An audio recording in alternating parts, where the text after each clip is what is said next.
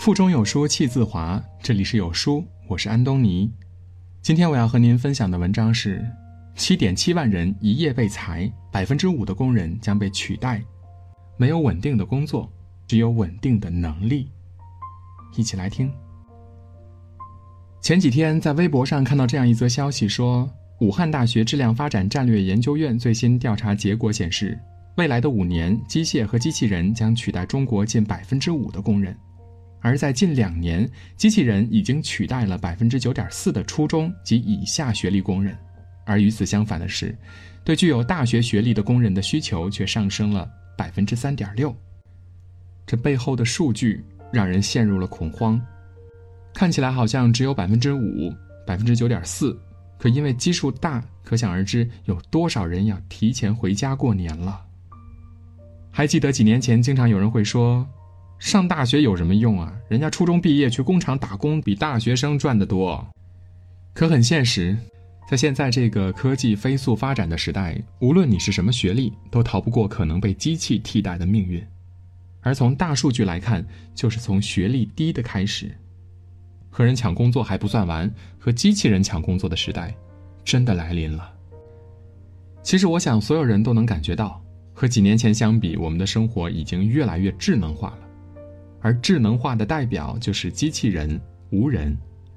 曾经的工厂车间或许是这样的，全是人人人人人。而现在呢，单一繁琐的机械化工作已经被人工智能机器人占领了。一个巨大的车间或许只留下几个人。东莞的一家工厂，一条生产线由六台机械手和三名普工组成，原本需要六百五十人的工作，如今只需要六十人了。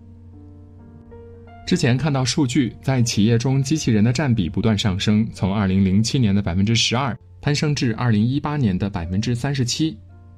超级工厂富士康的郭台铭曾在问到加班问题时说：“我们计划在五年内把工人拿掉百分之八十，如果五年做不到，十年内也会做到的，因为科技已经在这里了。”是啊，当科技发展越来越快，机器人的成本也越来越低。能二十四小时高效工作，无需休息，进食领薪水，效率比人还高，还不会道德谴责的机器人，作为老板来说，当然是更愿意选择了。那对于工人来说，人不可能像机器一样二十四小时运转的，只要你身上没有机器人无法取代的价值，很现实，就可能面临着淘汰。而除了工厂流水线，你会发现，就在我们身边，有太多太多的行业也因为机器人而发生变革了。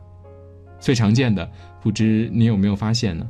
现在去餐厅吃饭，很多时候都没有服务员来拿菜单点菜了，甚至有的餐厅呢，连接待的服务员都很少，点餐、付账、夹菜都是靠桌子上的二维码自助的。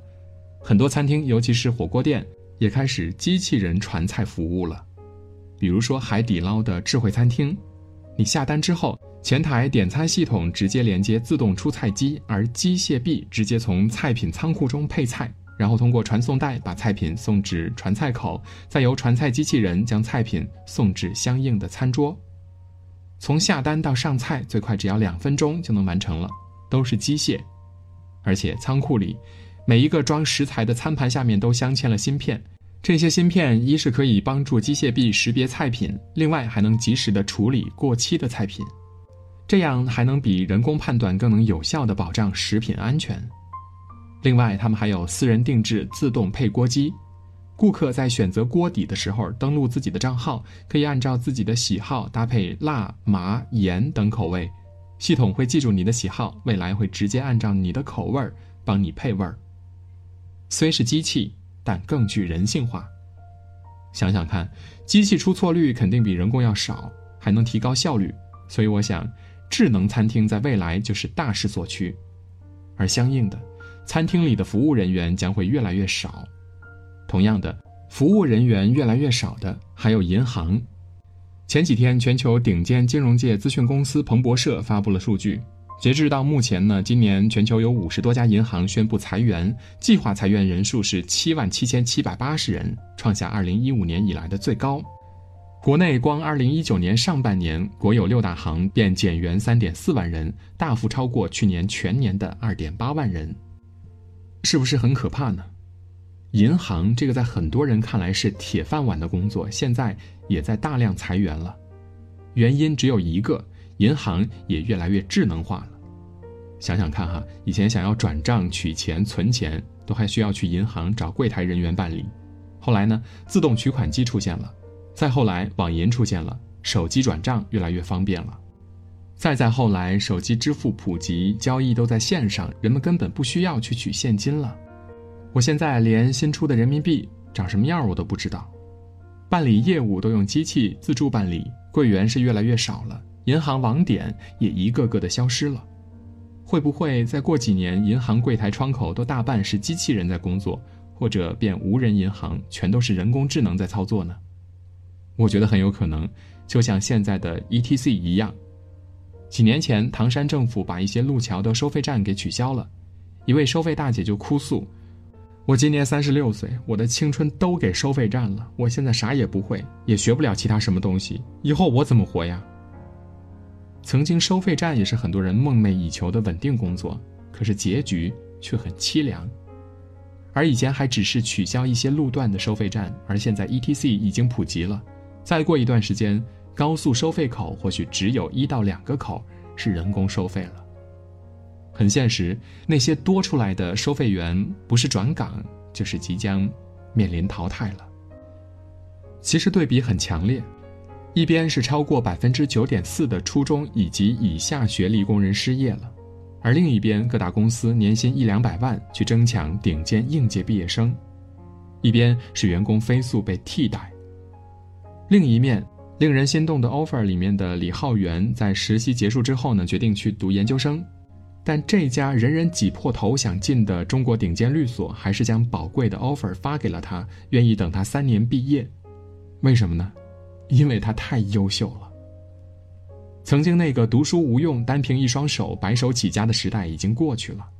看看乌镇饭局上那十六个中国顶尖的企业家，巨额财富的背后是他们的学历。和才华。后来才明白家长的那句话说：“知识就是实打实的财富。努力在前面，轻松才能在后面。读书时吃过的苦，就是之后人生逆袭的捷径。而且，学历又仅仅只是金钱价值吗？学历看起来好像就是薄薄的一张纸，但是在这张纸的背后呢？”其实承载的更多的是你的世界观、价值观、能力、知识，还有人脉，更是彰显出你这个人的学习能力、思维发生和人际交往能力。学习会让你懂得越多，眼界更宽，思想更深刻，更会让你选择性更广。虽然不一定能让你成功，能让你赚到更多的钱，但是能确定的是，他们一定会给你带来更多的成功的可能性和选择权。而在未来，这种选择权或许就是救命稻草。看到很多专家说要阻止机器人替代人工作，可即使从现实来看，即使没有机器人竞争，也还有人代替的岗位只会越来越多，优胜劣汰，这必然是一个趋势。只要你没有竞争性，但即使面对着这样残酷的现实，还有很多人是在混着日子。二零二零年到了。也该醒醒了。无论你是做什么行业的，也都该有危机感了。之前看过一句话说：“睡得着的人是幸福的，因为你还没有见过现实有多残酷。”是啊，你看，现代人为了不被替代，已经不只是努力，而是拼命了。九九六已经成为默认状态，零零七才是职场超人。凌晨三点，办公室灯火通明。刚生完孩子几个小时就开始对接工作了。成人世界中，你不仅要跟人抢工作，还要跟机器抢工作。没有公司会愿意养闲人，你不愿意做，多的是人在后面等着替代你。当你抱着混日子的心态学习工作时，其实距离被抛弃已经不远了。别说不努力了，到现在就连努力也是这个世界上最不值得一提的事儿了。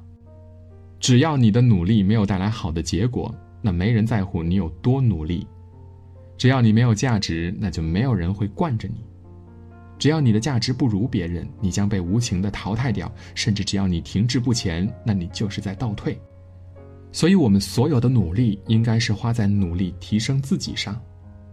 抱怨哀叹都没用，别人根本不在乎。只有真正有本事、有价值的人，又肯努力的人，才能存活下去。我们身边有两类人，一类是充满着慌乱、焦虑的人，一类是任世事变迁，我自岿然不动。而在对比之后，你会发现这两者最大的区别就是实力不同。实力不同，自然自信心也就不同了。我们可能无法去面对这个世界的世事变迁，所以只能做的就是努力一点，让自己一直保持着强大的竞争力。努力，你可能会出局；而不努力，你一定会出局。这个世界上没有稳定的工作，但有稳定的实力。今天的分享就到这里。CCTV 特邀英语讲师贾晨飞用美剧带你轻松掌握科学的英语学习法，原价二百九十九元，限时特价仅需二点九九元。七节英语课程加包邮实体课程礼盒加专属社群服务，现在报名还可参与抽奖，赢取 iPad mini 大礼。长按识别下方二维码，立即报名。好书伴读，让阅读成为习惯。长按扫描文末的二维码，在有书公众号菜单免费领取五十二本好书，每天有主播读给你听。如果你喜欢今天的文章，记得在文末点个再看，或者将文章分享至朋友圈，让更多的朋友和有书一起成长。我是主播安东尼，明天清晨我依旧在有书等你。早安。